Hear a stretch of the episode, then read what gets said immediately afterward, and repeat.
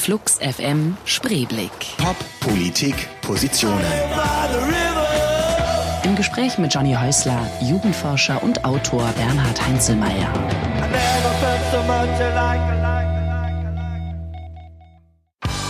Bernhard Heinzelmeier, 1960 in Wien geboren, studiert Geschichte, Germanistik, Psychologie und Philosophie.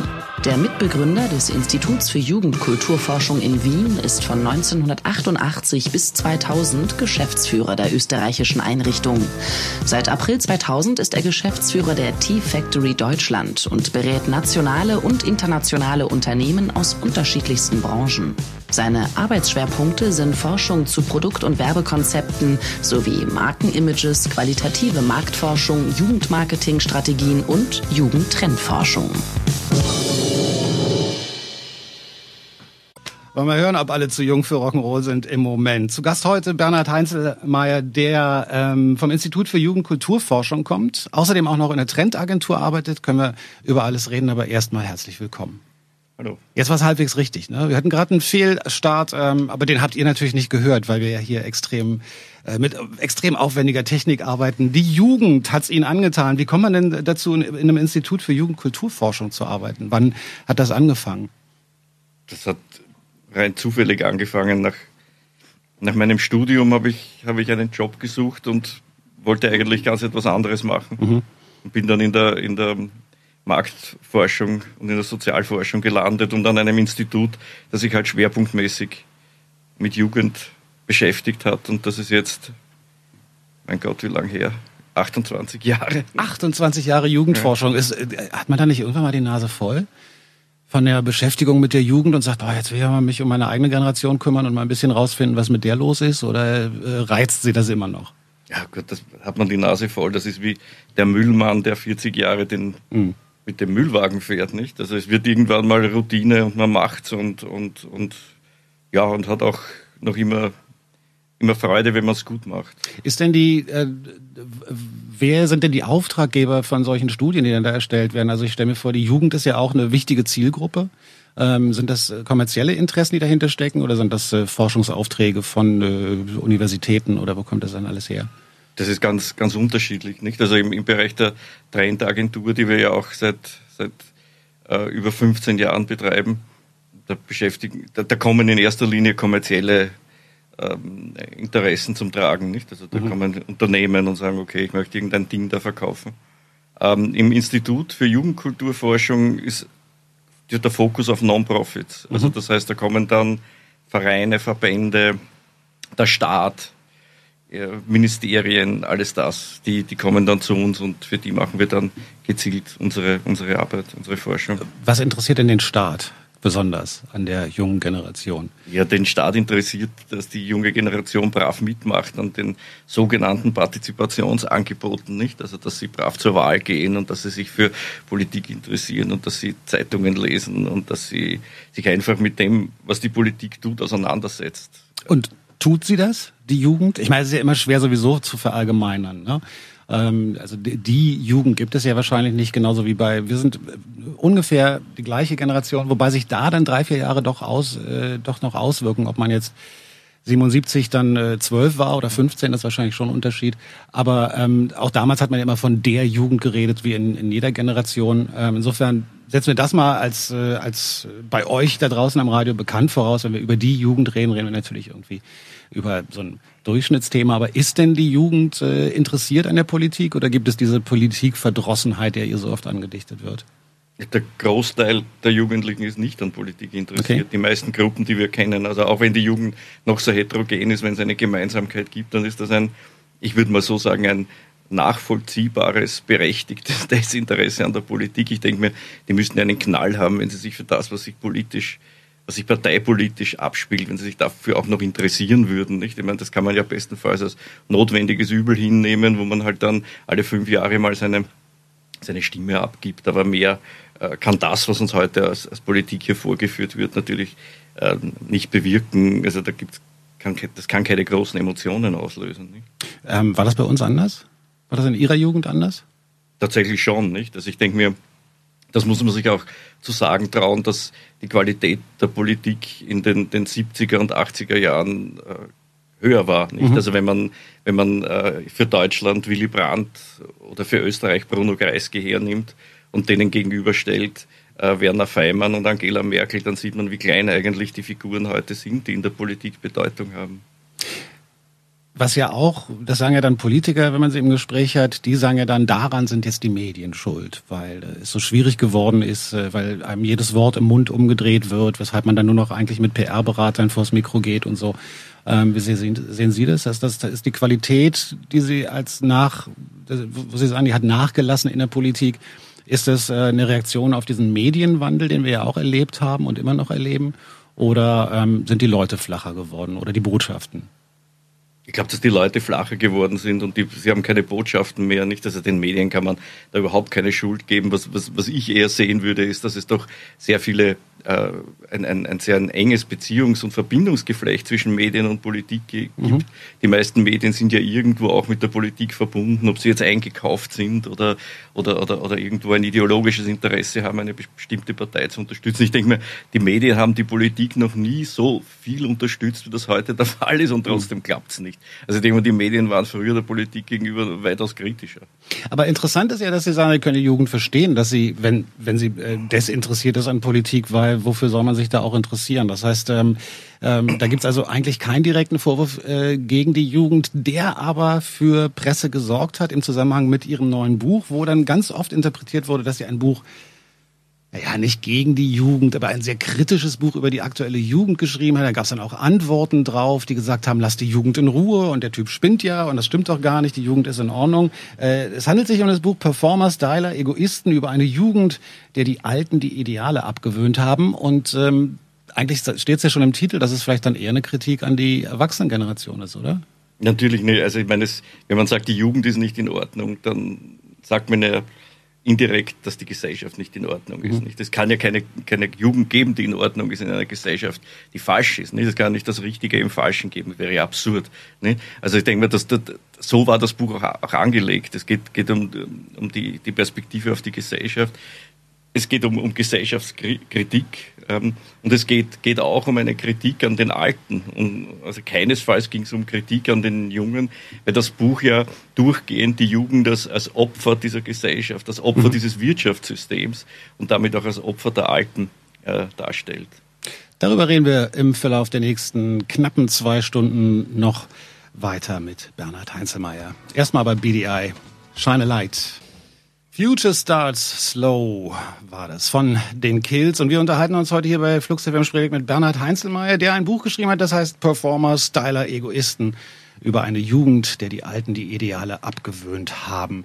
Ähm, welche Ideale hatten wir denn oder welche Ideale hatten Sie denn so in der Jugend, als man sich äh, dann langsam selbst gefunden hat oder zumindest auf die Suche begeben hat? Ich glaube, der große Unterschied war, dass die Perspektive der Jugend damals auf das, auf das große Ganze gerichtet war. Das heißt, auf die Gesellschaft und dass, es, äh, dass man die Gesellschaft als solche, wie sie war, nicht hingenommen hat, sondern dass man eine, dass man eine Utopie hatte, nicht? dass man eine Utopie des anderen hatte, wo man, wo man auch hin wollte und wofür man sich da eingesetzt hat. Ich glaube, dass dieser, dieser Blick auf, die, auf den großen Zusammenhang, auf das System, auf das große Ganze verloren gegangen ist. Ich glaube, dass es eher splittert sich auf alles in, in kleine, äh, kleine Teile und, und somit denken die Jungen heute nur mehr in diesen kleinen Teilen, weil sie ja auch nur in diesen, diesen kleinen abgegrenzten Welten äh, leben. Also der große Zusammenhang ist verloren gegangen. Das scheint mir der große Unterschied zu sein. Woran liegt denn das? Also ich weiß, was Sie meinen, irgendwie, weiß ich nicht, sei es äh, Anti-AKW, sei es, die Punks haben gesagt, no future. Heute hat man den Eindruck, dass eigentlich diese Generation fast in einem gewissen Sinne fast mehr no future hat als die Punks damals. Also weniger Zukunft. Ähm, aber woran liegt das, dass der Blick aufs, auf, auf, aufs Gesamte verloren gegangen ist und dass man sich nicht mehr hinstellt und sagt, fuck the system sozusagen, sondern äh, dass, dass, dass es da offenbar den Drang gibt, sich selbst nur nach vorne zu bringen. Oder war das damals wirklich so, dass es die Mehrheit war? Aber woran liegt es, denken Sie, dass äh, dieses Gesellschaft, der gesellschaftliche Blick verloren gegangen ist? Ich glaube, es hat zwei Gründe. Das erste ist, dass das gesamte, der Gesamtzusammenhang ähm, dermaßen komplex geworden ist, dass man das den gar nicht mehr begreift. Ich glaube, man kann, kann den Zusammenhang mit, mit, mit freiem Auge nicht mehr erkennen. Es ist schon so viel, so viel analytische analytische Kompetenz erforderlich, um dann noch Zusammenhänge herzustellen, herstellen zu können, dass da, da der Großteil gar nicht mehr die Energie hat und, und, und sich auch gar nicht mehr auch gar nicht die Kompetenz hat dafür. Und das andere ist natürlich auch diese Aussichtslosigkeit. Also die Aussichtslosigkeit, sich mit dem mit der Gesellschaft auseinanderzusetzen, die Aussichtslosigkeit der Veränderung. Also ich denke mal, es ist schon, die, die, die, wir leben ja doch in einer Gesellschaft, die alles absorbiert. Also das ist jede, jede Form von Kritik wird gewendet und, und, und hat letztendlich dann stabilisierende mhm. ähm, Funktion in, in, in dieser Gesellschaft. Das heißt, es ist, es ist alles so übermächtig. Es gibt keine Alternativen mehr es ist, steht dieser monolithische Block da und ich glaube, die Leute kapitulieren zu Recht davor, weil da nichts mehr zu gehen scheint. Es ist auch mit, mit Ausdrucksform so, ne? Also wenn ich so überlege, dass äh, Graffiti so in den 80ern war das noch irgendwie tatsächlich subversiv, da äh, hat das noch irgendwie Leute hinterm Ofen vorgelockt. Jetzt, wenn man sieht, dass, äh, dass es irgendwo einen neuen Trend gibt, sagen, sagen wir jetzt Schablonensprühen oder sowas vor, vor einigen Jahren, ähm, entstanden ist, dann wird auch sofort von irgendwelchen Sportmarken aufgegriffen und die sprühen dann die Stadt mehr voll, als, als es die, die Jugendlichen tun. Also dieses Absorbieren findet in allen möglichen Bereichen statt und das macht dann hoffnungslos? Oder? Ja. Ja, ja. Also ich glaube schon. Ich glaube, Sie, Sie haben, haben das jetzt doch deutlich auf den Punkt gebracht. Das ist das, was nicht politisch, politisch absorbiert wird, politisch vereinnahmt wird, das wird ökonomisch vereinnahmt, nicht? Also das heißt, mhm. das, und da gibt's dann keinen Rest mehr. Nicht? Ich denke mir überhaupt, dass das größte Elend dieser Welt von den Werbeagenturen und von den Kreativen ausgeht. Also ich glaube, dass diese, dass, dass die ja den, den, den, den, den größten Beitrag zur Stabilisierung dieses Systems leisten. Also ich glaube, das sind ja die eigentlichen Kollaborat Kollaborateure der Macht, die letztendlich ja wirklich alles kulturelle, aufgreifen, vor allem Jugend, die, die Jugend kulturell enteignen und sofort ein Geschäft, ein, ein mhm. Geschäft damit machen und, und dann auch noch diese widerwärtigen Zeitschriften herausgeben, in, der, in denen mehr Anzeigen, mehr Raum für Anzeigen ist als, als für, einen, für einen vernünftigen Artikel. Also ich denke mir, das ist schon das Problem, nicht? Diese Kommerzialisierung, die alles vereinnahmt und alles in Waren verwandelt. Ne? Und ähm, was tut man dagegen? Das klingt so aussichtslos, es klingt so hoffnungslos. Ja, es klingt nicht hoffn mein hoffnungslos in Bezug auf die auf die Gesellschaft, aber nicht hoffnungslos auf das auf die Möglichkeiten, die das Individuum hat, nicht? Also das Individuum kann sich kann sich aus dem heraushalten weitgehend, nicht? Also das heißt, da geht es um intelligente Strategien, äh, wie man sich einen eigenen Lebensraum aufbaut, indem man möglichst wenig von dem, was da draußen ist, reinlässt. Also das heißt mhm. Entnetzung, nicht aus den aus den aus den Systemzusammenhängen so gut so gut es geht raus und, äh, und das Zweite ist natürlich die permanente Subversion, nicht? Also das heißt, wo es nur geht, Sand ins Getriebe streuen, nicht? Also durch irgend, durch, durch Strategien der Ironie, durch, durch, durch, äh, durch Strategien der Blockade. Ähm, also, also da gibt es eine Fülle von, von Strategien und ich denke mir, die wendet man dann äh, wenn man die subtil und intelligent jeden Tag anwendet, dann kann man dann sich auch drauf, darüber freuen, wenn dann irgendwas schief geht, nicht? Von, wenn irgendwas Systemrelevantes schief geht. Das ist ja was Schönes. Wir reden gleich weiter, machen aber erstmal ein bisschen Musik, die Sie mitgebracht haben. Nämlich in diesem Fall, was mich sehr freut, dass wir hier ähm, ACDC hören können. Eine Band, mit der Sie aufgewachsen sind? Oder? Ja, einerseits aufgehört mit dieser Nummer Hell Space bin ich schon groß geworden. Ich habe immer so eine Affinität zu diesen, zu, zu, zu, zu, zur Hölle irgendwie gehabt. Das hat mich immer irgendwie fasziniert. Und jetzt überhaupt, weil ich, weil ich äh, glühender St. Pauli-Fan bin und das ist das, diese St. Pauli-Melodie. Okay. Ne? Dann lassen wir die Glocken läuten. Hell Spells, ACDC. Die unverwechselbare Stimme von Kevin Rowland hier mit den Dexys Midnight Runners. Ebenfalls ein Song, den Sie sich gewünscht haben für die heutige Sendung. Lost von Dexys. Ähm, besondere Verbindung zur Band oder zu Kevin Rowland? Ja. Bei ihm? Also die, das, das war auch jemand, der in meiner Jugend eine Rolle gespielt hat. Ähm, und äh, der Song Lost ist für mich auch irgendwie, ähm, der hat auch für mich was Autobiografisches, weil es auch irgendwie meine Rolle in dieser Gesellschaft ähm, beschreibt. Also auch als, als, als junger Mensch schon war das so, dass ich mich in dieser Gesellschaft immer irgendwie fremd gefühlt habe. Also ich mhm. war da immer ich habe mich immer irgendwie deplatziert gefühlt, so wie, wie im falschen, in, ja, in einem falschen Leben irgendwie. Und das beschreibt dieser Song, finde ich recht schön. War das ein diffuses Gefühl oder machte sich das an bestimmten Punkten fest? Also in der Schule zum Beispiel, dass man gemerkt hat, irgendwie alle hören andere Musik als ich oder Ja, äh, verschieden, nicht? Mhm. Also, also, also was, ich möchte nicht überheblich sein, aber mich hat immer die, die, die Banalität des Alltags hat mich, hat mich eigentlich so fertig gemacht. Ich habe gesehen, womit sich die Leute beschäftigen und, und ich bin, oder worüber sie sprechen und ich bin, bin da dabei gesessen und habe mir gedacht, mhm. das interessiert mich eigentlich überhaupt nicht. Also das ist bis, bis heute, bis heute so geblieben und das ist dann irgendwie diese, da kommt dann dieses Gefühl des, des sich verloren, verloren fühlens irgendwie auf. Haben Sie Kevin Rowland bis heute verfolgt? Es gab ja dann auch noch Soloalben und so, auch sehr schräge Sachen. Ich habe es ja, also nicht nicht intensiv, mhm. aber aber mir ist eigentlich dann jetzt das das, das neue Album wieder mhm. äh, wieder aufgefallen, das mich eigentlich sehr fasziniert hat ne, und das ich glaube ich tausendmal gehört habe. Spannender Künstler. Ich frage mich gerade so nebenbei, während Sie reden, warum Sie eigentlich nicht Künstler geworden sind. Das klingt so ein bisschen so mit der, also ich meine, ich weiß jetzt nicht, ob sie irgendwas können, singen, Gitarre spielen oder äh, was auch immer oder malen. Aber ähm, wenn Sie sagen, Sie haben sich immer so ein bisschen außen vor geführt, die Banalität des Alltags hat Sie gelangweilt und so. Es ist eigentlich schon, wenn man, wenn man jetzt nicht näher kennt, dann ähm, überrascht es einen eigentlich, es hätte genauso gut sein können, dass Sie selbst irgendwie in eine subversivere Form von Kunst gehen oder so. Ich kann ja nichts. Also das ist das, mein Problem ist, dass ich ja nur denken kann und sonst völlig unkre unkreativ bin. Künstler, die denken, ja, wäre ja auch keine schlechte Idee. Also nee, mich hat, mich hat, mich hat immer von, also lustigerweise oder interessanterweise von Anfang an die Philosophie interessiert mhm. und ich habe schon 15, 16, 17-jähriger viel philosophische Literatur gelesen, habe mich damals bis auch irgendwie Mode war, sehr, sehr stark mit dem französischen Existenzialismus mhm. beschäftigt. Und das war irgendwie meine Form, äh, mit, äh, mit, dem, mit dem Leben auch zurechtzukommen und mit diesen ganzen Widersprüchen, denen ich ausgesetzt war, ähm, mit denen umzugehen. Ne? Jetzt sagten Sie ja gerade, dass so haben der, der Werbeindustrie oder der Kreativindustrie, wie sie sich selber nennt, ähm, große Vorwürfe gemacht, äh, am gesellschaftlichen Dilemma teilzuhaben oder das sogar voranzutreiben.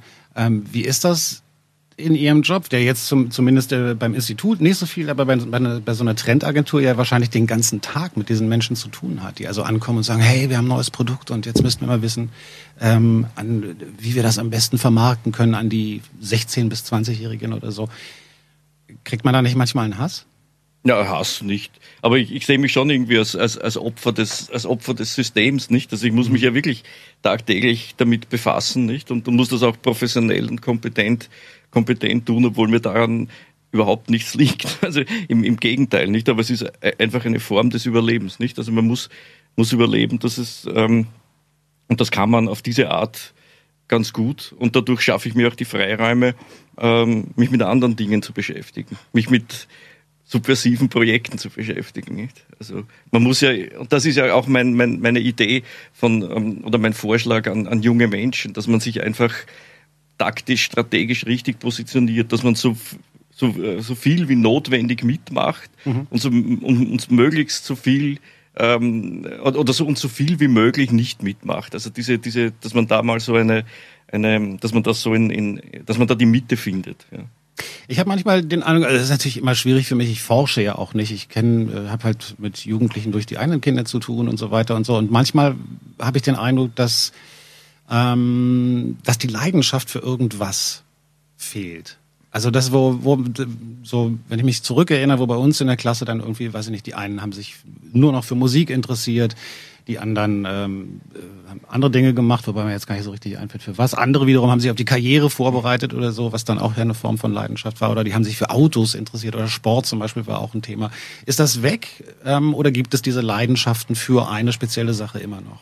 Ich glaube, ich glaub, zwei, sind zwei, zwei Betrachtungsweisen möglich. Das erste ist diese, diese, diese große Diskontinuität des, des Lebens. Also ich, Leidenschaft heißt ja an einer Sache über längere Zeit hinweg dranbleiben und dadurch dann auch irgendwie Emotionen dafür entwickeln und äh, zu entwickeln und, und, und, und also das, das, das ganze, die ganzen Affekte auch, auch darauf zu richten.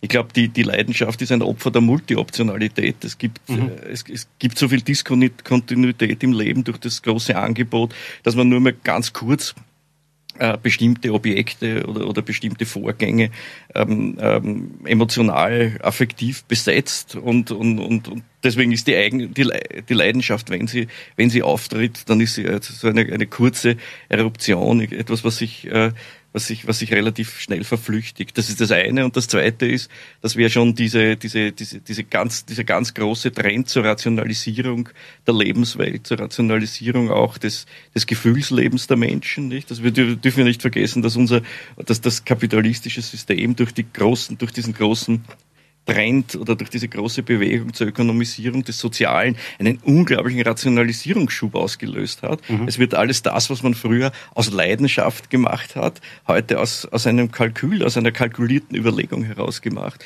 Und ich glaube, das ist der zweite, äh, der zweite Aspekt, den man betrachten muss, wenn man über das Verschwinden der Leidenschaft spricht. Also einmal zu viele Optionen, die dafür sorgen, dass man sich gar nicht mehr entscheiden kann mhm. am Ende.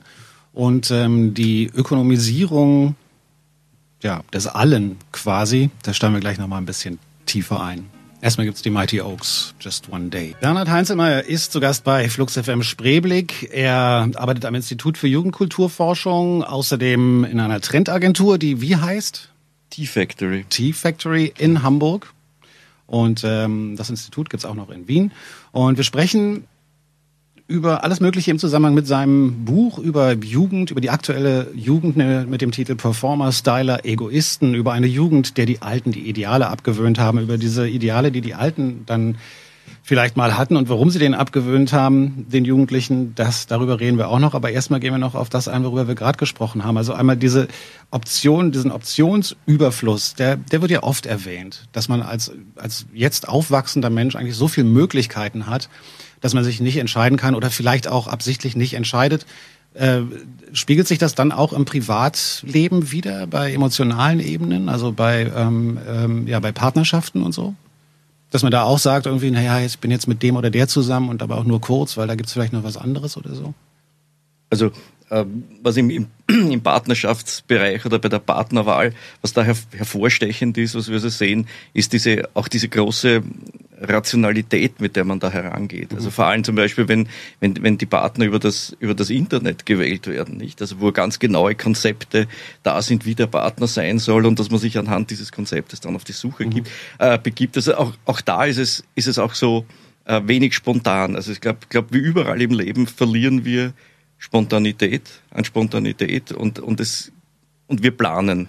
Wir planen und, und es ist, es ist, es die, ich beobachte schon den Trend zur bewussten Wahl, also wirklich zur bewussten, reflektierten Wahl, nicht? Und wenn man, äh, wir sind ein, ein, wir sind ein wählendes Individuum geworden, mhm. ein konsumierendes Individuum, das permanent zu wählen hat und das, dieses, dieses Wählen durchdringt alle unsere Lebensbereiche. Wir stehen immer vor Alternativen, vor vielen Alternativen.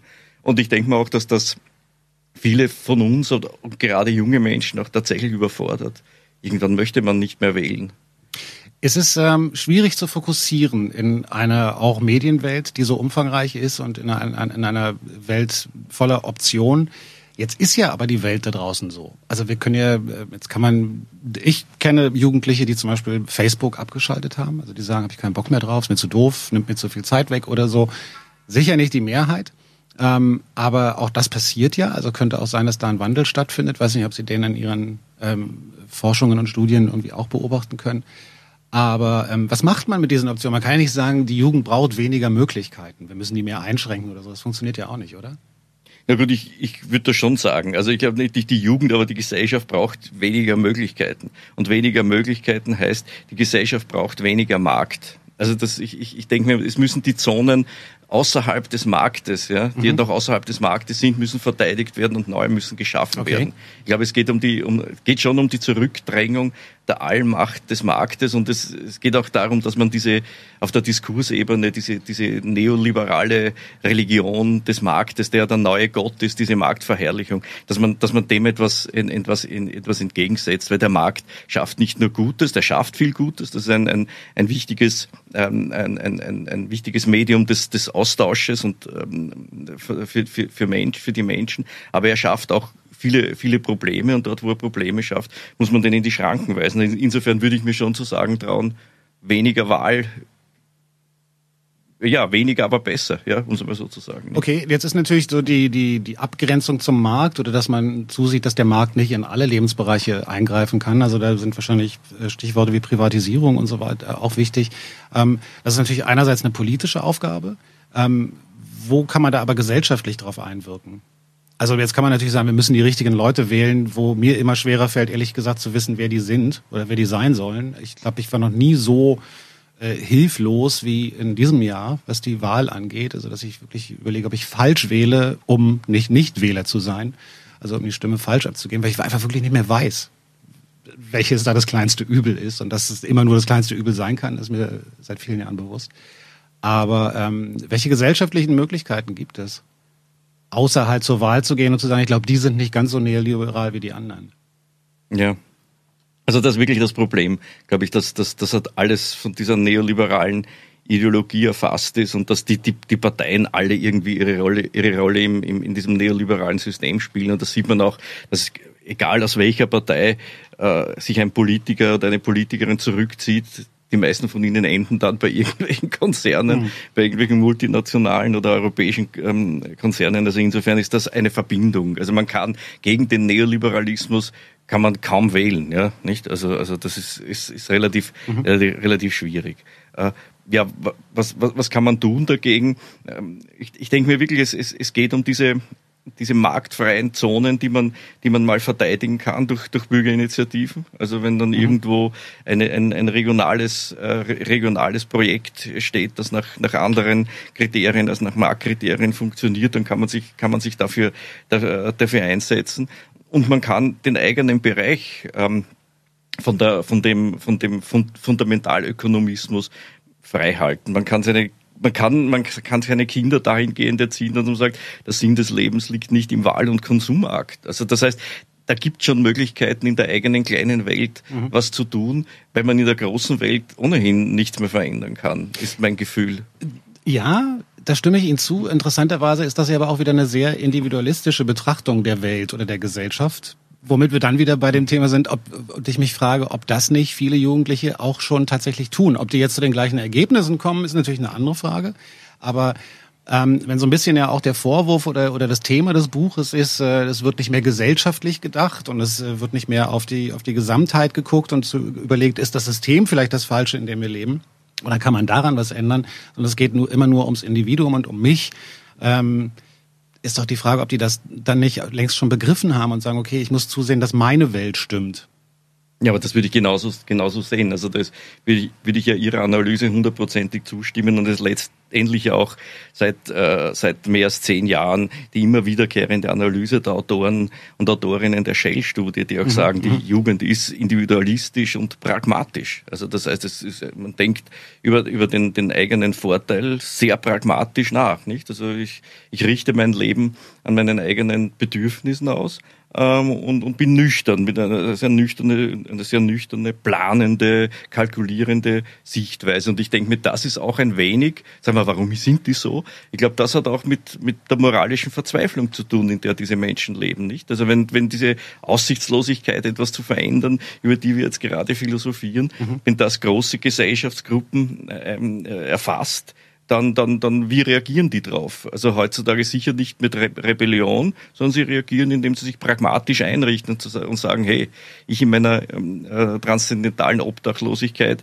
ich habe hier 75 bis 80 Jahre zu leben, ja, machen wir das Beste draus mhm. und, und das andere interessiert mich dann nicht oder nur mehr am, am Rande. Ne? Was schade ist, aber was man ihnen wahrscheinlich im Einzelfall auch gar nicht so richtig vorwerfen kann. Ja, gar nichts. Das, denen kann man das, das sind, ich sage das sind Opfer des Systems, deswegen war das auch dieses große Missverständnis, ähm, und indem er mir den Vorwurf gemacht hat, ich würde da die Jugend runterdissen. Das war ja Unsinn. Das ja, ja. Nicht, sondern also mir ging es mir ging's in dem Buch um Gesellschaftskritik. Mir geht es darum, zu, darüber zu drüber nachzudenken, was richtet dieses System eigentlich an mit den Menschen? Was, was, was schafft, schafft dieses System für, für, für Einstellungen, für Werte? Äh, welche, welches Bewusstsein wird, wird da geprägt und wie handeln die Menschen? Also das war eigentlich für mich das, das, das, das Spannende an, an, an, dem, an dem Buch und nicht, dass ich da jetzt irgendwem irgendeine eine, eine Vorhaltung mache. Nicht? Wir gehen gleich weiter mit Bernhard Heinzelmeier. Erstmal gibt's Blind Melon, No Rain. So, hier kracht's mal anständig bei Flux FM Spreeblick. Bernhard Heinzelmeier ist im Studio, hat das Buch geschrieben Performer Styler Egoisten über eine Jugend, der die Alten die Ideale abgewöhnt haben. Und über diese Jugend haben wir auch schon viel geredet, beziehungsweise alles, was damit zusammenhängt. Ähm, und auch das ein Song, den Herr Heinzelmeier mitgebracht hat, die Eagles of Death Metal, Anything Except the Truth. Alles außer der Wahrheit.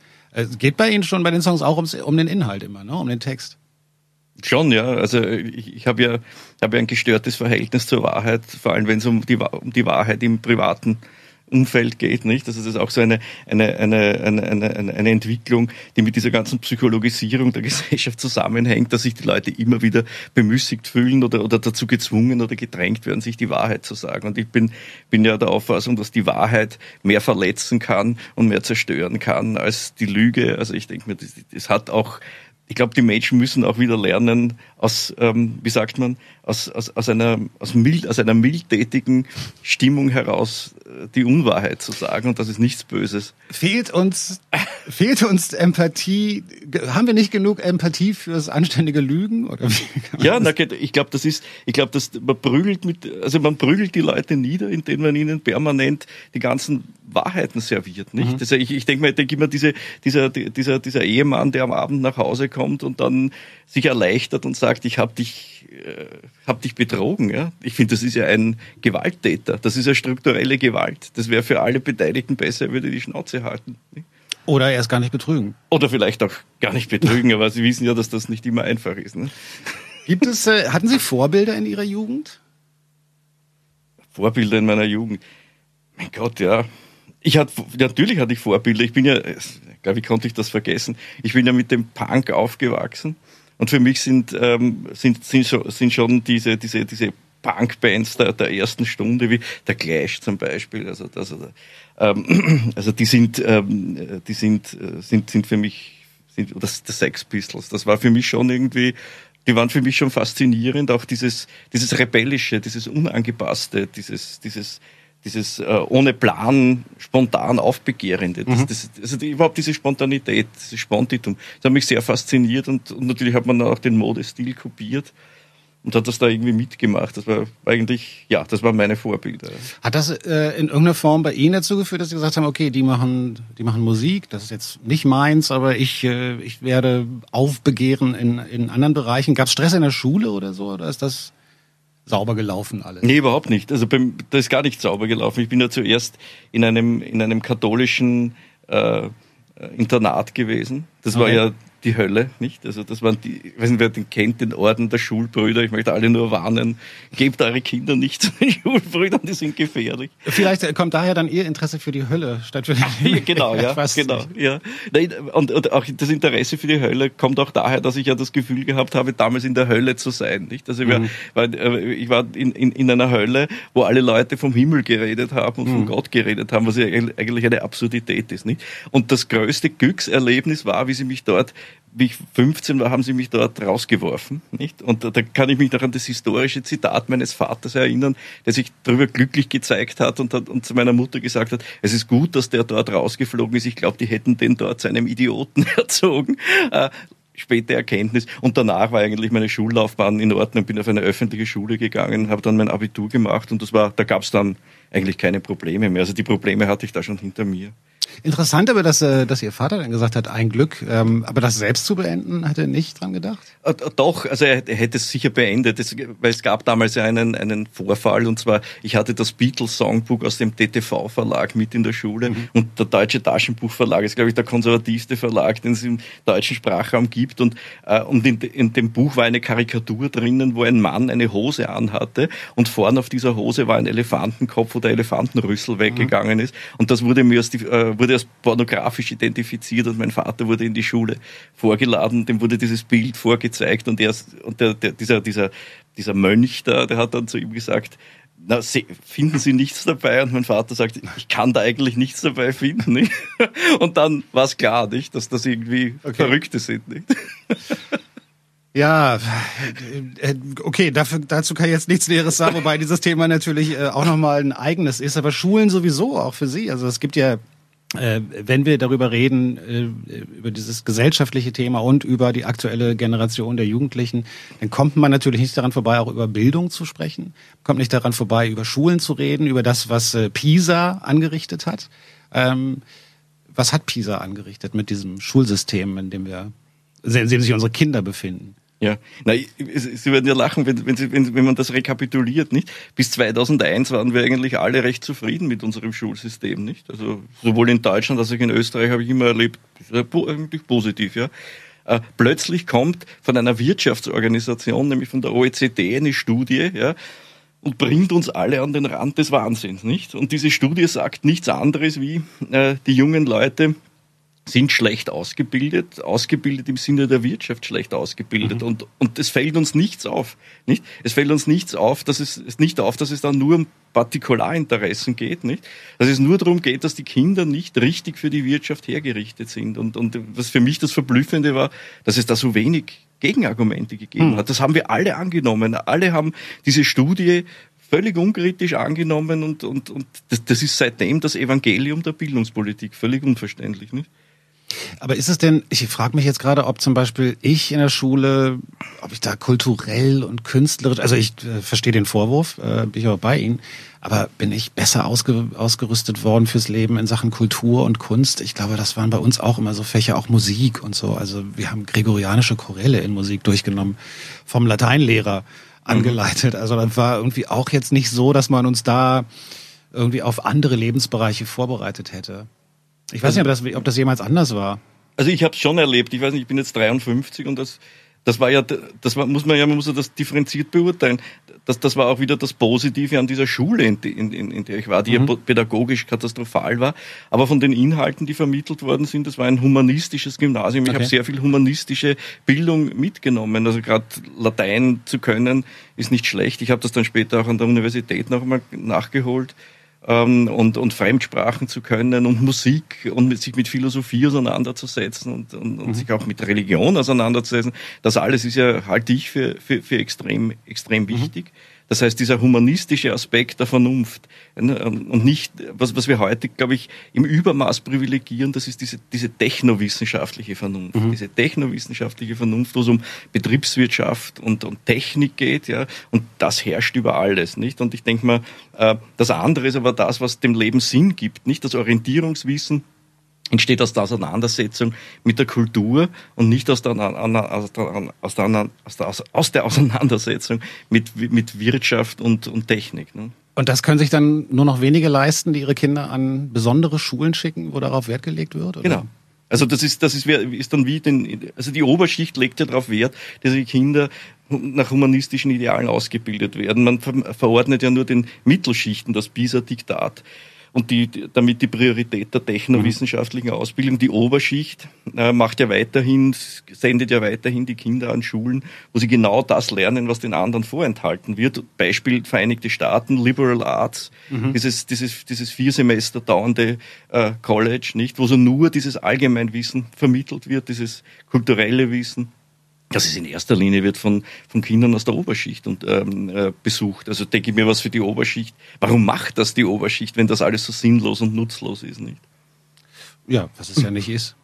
Äh, machen wir kurz weiter mit Filthy Boy, Naughty Corner, dann geht's weiter mit Bernhard Heinzelmeier. Bernhard Heinzelmeier ist zu Gast im Studio. Wir reden über den Zustand der Jugend, die äh, dann trotzdem, also wir haben schon darüber gesprochen, dass es natürlich eigentlich kein Vorwurf an die Jugend, sondern eher ein gesellschaftlicher Vorwurf ist, den Sie da in Ihrem Buch ähm, ähm, formulieren. Trotzdem gibt's dann natürlich ganz schön äh, ganz schön aufs Maul auch teilweise. Also da werden, dann wird die Jugend schon als angepasster Hosenscheißer bezeichnet und so. Ist das Absicht? Also ist das dann so ihre Punk-Vergangenheit, dass man ab und zu manchmal auch einfach nur provozieren will in so einem Interview mit der Welt zum Beispiel oder mit wem auch immer? Genau. Also da denke ich schon, es ging schon darum, da mal irgendwie auch Aufmerksam zu, auf, Aufmerksamkeit Klar. zu schaffen. Also in einer, in einer Gesellschaft des, des Spektakels, wenn man da nicht irgendwie mal so einen Sager rauslässt, mhm. dann kommt man ja überhaupt nicht mehr zu Wort und es interessiert sich ja kein Mensch für das, was man da, was man da sagt. Also das ist hat, hat natürlich auch, da steckt natürlich schon im gewissen Maße auch Kalkül dahinter, aber auf der anderen Seite auch eine, ein, ein, ein, ein, ein Gefühl, irgendwie, also da wird man auch vom Gefühl mitgerissen. Also ich denke mal, es ist irgendwie schon wenn man der Jugend heute einen Vorwurf macht, machen kann, ja, oder darf, oder dann, dann ist es schon diese Angepasstheit, also, also dieses, dieses, dieses Mitmachen, das, das nervt mich unendlich, nicht? Mhm. Also, also, obwohl man es ihnen dann auch dann wieder nicht zum Vorwurf machen sollte, weil sie sind ja so erzogen worden. Aber es, es nervt mich und deswegen habe ich das auch gesagt. Ist denn, ähm, also den Vor Vorwürfe an die Jugend gab es ja schon immer. Schon, äh, weiß ich nicht, seit es Menschen gibt, die irgendwas in Worten festhalten. Und ähm, meistens war es aber so, dass man dann eigentlich auf die Gefahren und auf die Verrohung hingewiesen hat, oder? Also, weiß ich nicht, was welchen wahnsinnig schlechten Einfluss Filme haben und Comics und äh, dass die alle nicht mehr lesen oder dass sie nicht mehr lesen können oder dass sie es war immer irgendwas falsch, was die gemacht haben. Ihr Vorwurf ist ja jetzt insofern ein neuer, als Sie sagen, Sie finden falsch, was die nicht machen. So ist es, ja. Also ich denke mir, das, was Sie sagen, ist genau wieder genau auf dem Punkt, nicht wie ich, ich denke genauso. Früher Soll Ihr Pressesprecher den, werden vielleicht. vielleicht, ja. Ähm, aber früher hat man den Jugendlichen den Vorwurf gemacht, dass sie zu wenig angepasst sind. Also das war da immer die, die klassische Variante, nicht? Also sie, sie hat keine Manieren, nicht? Das mhm, geht bis mhm. zu den alten Griechen zurück, bis zu Platon, Aristoteles, hat keine Manieren, keinen Respekt vor dem mhm. Alter, nicht? Also mhm. so ist exzessiv, trinkt zu viel Wein, äh, später dann, ich weiß nicht, die, die äh, rauchen äh, Shit und, und dann, also so irgendwie, nicht? Und, und demonstrieren und blockieren den Verkehr. Also das waren ja die Vorwürfe. Ich denke mir, denk mir, heute ist es genau das Gegenteil. Also damals hat man ihnen den Vorwurf gemacht, dass sie Nein gesagt haben und heute mhm. macht man, wenn man ihnen einen Vorwurf machen kann, dann den, dass sie zu viel Nein, äh, zu viel Ja sagen. Also mhm. dieses, die, die, das, diese Unfähigkeit Nein zu sagen, die ihnen aber von den Bildungsinstitutionen natürlich ähm, äh, anerzogen wurde. Ich habe Sie gar nicht gefragt, ob Sie selber Kinder haben. Ich habe keine Kinder. Okay. Äh, Aber das war kein Plan, das ist, hat sich einfach so ergeben. Einfach hat sich so ergeben. Aber Sie haben ja viel mit Jugendlichen zu tun. Äh, sitzen Sie tatsächlich in so, also ich stelle mir so, so Studien ja so vor, dass man dann durchaus auch so Peer Groups hat oder so äh, Menschen da sitzen hat, Jugendliche, die man dann befragt zu verschiedenen Themen oder so. Ähm, was ist also Ihr grundsätzliches Gefühl, wenn Sie so die, sich diese ganzen Studien und Forschungen angucken? Haben Sie da eher so den Eindruck, ach, die sind grundsätzlich schon okay, aber oder boah, gehen die mir auf den Wecker, ich glaube, ich muss die mal alle treten. Offensichtlich ja letzteres, oder? Ja, also ich, ich bin ja ehrlich, nicht? Also ich, ich sag... Obwohl sie fürs Lügen sind. Ja, aber genau, ja, aber eher im Privaten. Okay. Also im persönlichen Umgang miteinander ist vielleicht die Lüge. Also auch hier ist vielleicht eine, äh, wäre vielleicht jetzt besser, ich würde lügen. Nicht? Aber, aber das mache ich nicht. Äh, sondern ich, ich habe schon häufig das Gefühl, ich möchte die Leute, diese geschniegelten Mitmachtypen, möchte ich in den Arsch treten. Mhm. Also das, äh, wenn, wenn ich sie sehe, wie sie alle perfekt gestylt sind und wie sie sich, wie sie sich perfekt zu verhalten und benehmen wissen und wie sie ganz perfekt ihren Vorteil ähm, äh, finden, nicht? Also dieses, dieses, dieses, die, wie sie sich inszenieren, ähm, das, das, das, da bin ich, das macht mich teilweise aggressiv und dann auch wieder irgendwie traurig und, und depressiv, nicht? Aber ist es nicht so, dass es vielleicht deren Art ist, uns zu ärgern als ältere Generation? Ja, Wahrscheinlich also wenn es das oder? ist, dann ist es genial, ja. Also dann haben sie das bei mir zu 100 Prozent geschafft. Und naja, das war ja nie alles zurück. Das, das war ja war ja nie ein bewusster Prozess. Also ich zumindest mir ging es nicht so, dass ich gesagt habe, ich höre diese Musik, um meine Eltern zu ärgern oder so. Das wäre Quatsch gewesen, hat übrigens auch nicht funktioniert, ähm, weil die das nicht interessiert hat, was ich für Musik höre. Aber ähm, vielleicht ist es so, dass habe ich schon mal drüber nachgedacht, dass so das Letzte ist, mit dem man irgendwie die Alten so wild, meine diese 68er-Generation oder auch jetzt äh, die Punkrock-Generation und so, die drehen ja durch, wenn sie angepasste Leute sind, die halt zu einem Ja sagen. Wahrscheinlich kein bewusster Prozess, aber vielleicht ist das das Letzte, was übrig geblieben ist jetzt oder so.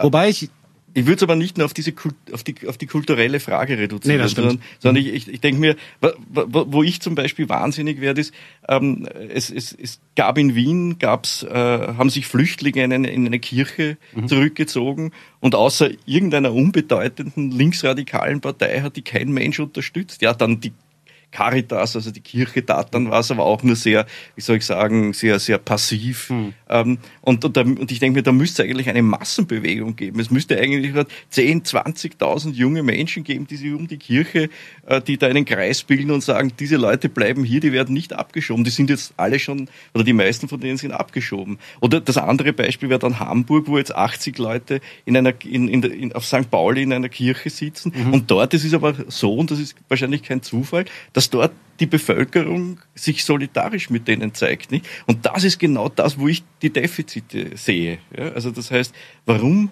engagiert man sich für solche für solche Randgruppen und für solche Probleme nicht mehr? Warum, warum ist man da nicht heroischer auch in dem, wie man sich, wie man sich einmischt? Nicht?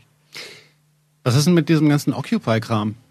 Ja, der ist leider vorbei, aber den habe ich super gut gefunden, nicht? Weil das ja auch letztendlich Anarchisten waren. Mhm. David Graeber, dieser, dieser, dieser großartige Ethnologe und auch so der Chefideologe der, der Occupy-Bewegung mit ganz tollen Büchern, die der, der geschrieben hat, der gesagt hat, es kommt auf die direkte Aktion an und mhm. es kommt darauf an, das, was man einmal in Zukunft von der Gesellschaft haben will, schon jetzt in Kleinen zu demonstrieren. Das heißt, wie man jetzt, in, wie wir, wir gehen jetzt innerhalb der Bewegung so miteinander um, wie wir dann später einmal wollen, dass in der ganzen Gesellschaft der Umgang ist, miteinander zwischen den Menschen. Habe ich toll gefunden. Natürlich aussichtslos, nicht? Also da, da gibt's, gibt's wenig Potenzial dafür. Aber ist das nicht dann, genau, aussichtslos, Sie sagen, es ist vorbei irgendwie, weil es ja auch tatsächlich nicht so richtig, also es war schon, es war schon eine Bewegung in Amerika, hatte ich den Eindruck, mhm. mehr als hier. Ähm, aber man kriegt da keine Fahrt rein oder so. Ich war äh, neulich seit langer Zeit mal wieder auf einer Demo irgendwie, wo es um, ähm, um die, um die ähm, NSA-Skandale ging mhm. und so weiter und fand es echt äh, erschütternd ja. muss ich sagen. Weil am Ende war es genauso wie vor 30 Jahren und da stehen dann auf dem Wagen Leute, die dann wieder völlig andere Themen haben und davon mhm. palavern und so irgendwie, äh, also ich weiß, ich krieg jetzt wieder Haue mhm. per Mail und so, aber ich fand es wirklich, ich habe auch so gedacht, das bringt's überhaupt nicht. Das ja. ist einfach keine, wir brauchen andere Formen des ja. äh, Protestes, Widerstands, wie auch immer. Ja. Und da ja, da würde ich dann auch hoffen, dass, da denke ich auch, dafür bin ich auch nicht mehr der Richtige mit meinen knapp 50 Jahren. Aber ich finde aber, das war genau die, das war ja genau die Antwort von Occupy. Die Antwort von Occupy war, dass man sich von diesen ganzen fundamentalistischen mhm. K-Gruppen befreit und das, wo es ja letztendlich immer nur um den Konflikt zwischen der Volksfront zur Befreiung Palästinas mhm. ge gegen die Volksfront, was weiß ich, was gegangen ist, also wie es bei, bei Monty Pythons mhm. war, ne? jüdische Volksfront also, ja. und, und, und das muss man sich dann anhören, diesen Blödsinn, nicht? Und, und ich denke mir, und das, das macht einen ja, das versaut einen ja jede Demo, jede Demo nicht? Und, und bei Occupy war es so, dass man gesagt hat, hey, die, wir wollen diese Leute draußen haben, nicht? Uns geht's, geht's um die Sache und wir wollen keine Resolutionen verabschieden und nicht reden von, von irgendeinem LKW runterhören, nicht? Wie die Welt zu retten wäre, sondern wir wollen einfach konkret unser Ding da machen ne? und andere Strategien anwenden. Ne? Man kann ja auch so ein bisschen musikalisch ahnen, was Ihnen am Herzen liegt. Bernhard Heinzelmeier ist im Studio, hat das Buch geschrieben, Performer, Styler, Egoisten über eine Jugend, der die Alten die Ideale abgewöhnt haben. Und wir haben gehört, Dinosaur Junior, auch so eine Lieblingsband von Ihnen? Ja, die höre ich, hör ich wahnsinnig gern. Also, weil das nicht so ein, über, das ist noch so ein traditioneller Rock'n'Roll, der so, so mhm. wie sagt man, bodenständig ist und nicht so überarrangiert. Also, das habe ich, höre ich gern, ja. Tolle Liveband auch. Ja, ja, genau. Mal. Viel Sehr Krach. Große Verstärkerboxen mit viel Feedback. Es gibt, äh, gibt ein extrem witziges Interview mit Jay Maskis von Dinosaur Jr., ich glaube in unserem Gitarren-Spezialmagazin. Ähm, und das gibt's auch als Video. Und da sitzt dann so ein Gitarren-Nerd und, und sitzt so offenbar beim Soundcheck auf der Bühne mit Jay Maskis, der schon auch so ein bisschen älter ist schon und sehr langsam redet. Und er hat endlose Bodeneffektgeräte da stehen und die Hälfte davon sind Verzerrer und so. Und der äh, philosophiert dann die ganze Zeit über sein Equipment und das ist unfassbar langweilig, aber ganz toll zu sehen, was für ein totaler Nerd der ist, was so Gitarren angeht. Und ja, und bei dem Song muss ich dann den Verzerrer noch dazu, weil der die Frequenzen und so. Äh, für Fans sehr, sehr unterhaltsam findet man natürlich, wie so vieles andere, auf YouTube. Ist YouTube eigentlich ein Kanal, den Sie beobachten, wenn es darum geht, sich mit aktueller Jugend zu beschäftigen? Also ich, ich selbst nicht. Also mhm. ich bin nicht so, muss ganz offen gestehen, ich bin nicht so internetaffin. Also ich verwende das Medium zwar, aber es ist für mich nicht so das neue Heil und die, die neue Religion. Also, mein Gott, ja. Ähm, aber aber wir, haben, wir haben ja sehr viele junge Kolleginnen und Kollegen, die ja dann ganz intensiv sich mit diesen neuen Medien beschäftigen, mit Twitter und YouTube. Na, ich frage mich, ob, ob nicht auf YouTube irgendwie dann eher auch nicht, auch nicht in der Masse, aber dann teilweise doch eher die subversiven Sachen stattfinden, die dann durchaus vielleicht nicht so, also nicht so in der Öffentlichkeit sind und es auch nicht nach draußen sozusagen schaffen, die aber so im Kreis der Jugendlichen dann vielleicht schon funktionieren. Das, das, das mag, mag sein, ja, weil ich, wenn ich mir jetzt, wenn ich recht, recht überlege, ich bekomme von unseren jungen Kollegen, Kolleginnen immer wieder irgendwelche YouTube-Links zugeschickt, wo dann eben solche Dinge mhm. sind, also wo, wo irgendwelche Mashups sind, wo dann irgendwelchen Politikern irgendwelche, irgendwelche äh, irgendwelche Dinge in den, in, in den Mund gelegt werden, zum Beispiel eben Monty Pythons Text mhm. oder so. Mhm. Also das hat natürlich durchaus einen, für mich schon was Subversives und finde ich auch gut, ja.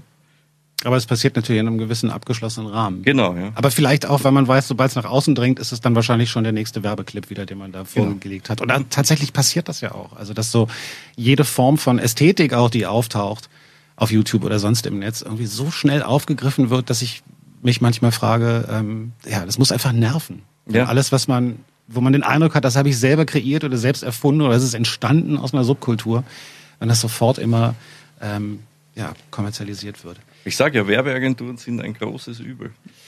Sagen ja viele. Also ist die Frage, ob man nicht, wen man da attackieren müsste. Ich will jetzt hier nicht zur Revolte aufrufen gegen Werbeagenturen, aber warum eigentlich nicht? ähm, gibt ja auch so eine und so eine Agentur, das jetzt wieder gleich abschwächen. Nein, brauchen wir gar nicht abschwächen. Gibt es ähm, bei Ihnen auch die Wertediskussion eigentlich? Gibt es so oft auch aus Politikermund? Ja. Der Jugend fehlt die, fehlen die Werte. Ja, also, also ja, natürlich. Also wir, wir haben ja jetzt, ich bin ja, bin ja Österreicher, wie Sie wahrscheinlich alle, alle leicht hören Hört man so ein können. bisschen durch, ja? Klingt durch. Äh, Und wir haben ja jetzt gerade in, in Österreich so einen alten Narren, der sich in die Politik eingebracht hat, der heißt Frank Stronach. Ähm, eigentlich heißt er Franz Strohsack, aber er hat sich umbenannt in Frank Stronach. Und der hat diesen, diesen, diesen Werte, äh, ein, ein Milliardär, ist in Kanada irgendwie durch Auto, durch die Autoindustrie sehr reich geworden. Und, und der hat, bringt diesen Werte, diese Wertediskussion jetzt, äh, also diese, diese Wertefrage verstärkt ein. Also es geht um Werte. Nicht? Äh, Das Problem bei den, bei, bei den Werten ist, Werte sind ja das, was sich die Menschen, was man, was man sich für die Gesellschaft wünscht. Das ist Wert. Also es geht um das Wünsch, um das Wünschenswerte. Ja? Also was ist wünschenswert, nicht? Und Werte sind in der Regel sehr abstrakt und, und, und sehr allgemein, nicht? Also das heißt, das ist die Frage, wie weit sind die überhaupt handlungsrelevant? Das heißt, wie sehr handeln die Leute, die die Werte propagieren, selbst nach diesen Werten? Ja? Das ist die, die erste Frage. Und die zweite Frage ist, Werte werden ja nur dann relevant für die Menschen, wenn sie zu Normen werden. Also das heißt, wenn sie irgendwie Gesetzesform, äh, Gesetzesform annehmen. Also Beispiel wäre, äh, wenn wir die, die Ehe, ja, das Sakrament, oder das Sakrament, das ist kein Sakrament, sondern wenn wir die, die Ehe öffnen für Homosexuelle, nicht, äh, dann wird, äh, dann, dann wird der Wert des, des, des Pluralismus und des, des, und des, des Offenseins für, für unterschiedliche ähm, äh, Lebensentwürfe plötzlich real, nicht? Äh, also das heißt, das, ich, den, den Wert kann ich lange auf einer abstrakten Ebene vertreten, solange ich nicht den Mut habe, das zu einer Norm zu machen oder solange ich nicht den Mut habe, eine alte Norm ähm, äh, zu, ähm, zu beseitigen, sind diese Werte praktisch äh, irrelevant. Das heißt, man muss immer darauf schauen, was wird aus Werten gemacht und wie schauen die, die Normen aus, die daraus abgeleitet werden. Gibt es eigentlich ja auch, jetzt haben wir so viel, naja, Negatives oder so viel Kritik geübt. Ähm, gibt es denn Momente, in denen Sie sagen, ach man, da beneide ich die aktuelle Jugend drum oder da finde ich, äh, haben die eine tolle gesellschaftliche Haltung oder so? Gibt es irgendwie so Sachen, wo Sie sagen, das ist schon eine coole Generation auch? Nein. Also das, sag ich. Eine sehr ehrliche Antwort wieder. Also ich beneide die nicht. Also ich möchte halt nicht mehr jung sein, weil ich dann, also ich würde diesen Druck nicht aushalten, der auf denen lastet und auf diese. Also man- ich habe jetzt eine Mitarbeiterin, die möchte Betriebswirtschaft studieren und die hat, äh, die hat sich in, in einem Masterlehrgang beworben. Äh, da haben sich gab's 600 Bewerber und 60 werden genommen. Okay. Also da habe ich, da hätte ich keine Lust dran mitzumachen. Ich würd, also ich mit meiner damaligen, ähm, mit meinem damaligen äh, Empfinden und meinem, meinem damaligen äh, Weltbild hätte es gesagt, ihr könnt mir, mir alle den Buckel runterrutschen, behaltet auch eure Betriebswirtschaft und lasst mich in Ruhe, nicht? Also das, also, also es, da ga- gibt's für mich, also ich habe keine, hätte keine Lust, da dabei zu sein. Also da bin ich froh, dass ich das, dass ich das um 30, 40 Jahre früher hatte, wo noch alles ein wenig lockerer war. Ne? Die Stadt muss brennen, sagt Kasper. Bei dem ich eigentlich immer Kasper sage, weil ich denke, der singt ja auch auf Deutsch, aber er nennt sich Kasper im Aschering, neues Single, aktuelles Single von ihm. Und ähm, wir unterhalten uns noch ein bisschen mit Bernhard Heinzelmann. Wir haben jetzt gerade schon so ein paar Sachen äh, zur Weltveränderung festgestellt. Also A, wir müssen die Werbeagenturen stürmen und stürzen. noch vor der Politik scheinbar.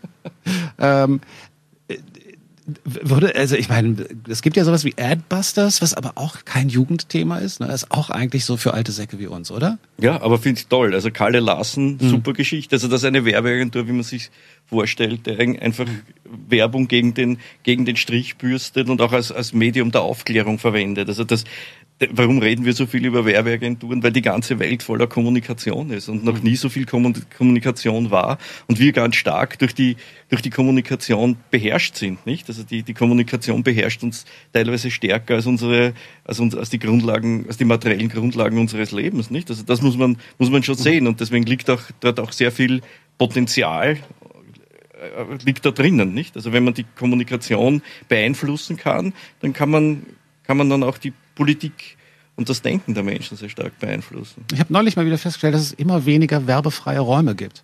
Ja. Und mich auch gefragt, wer eigentlich, also man sieht dann plötzlich werden äh, neue äh, neue Plattformen für Werbeplakate aufgestellt.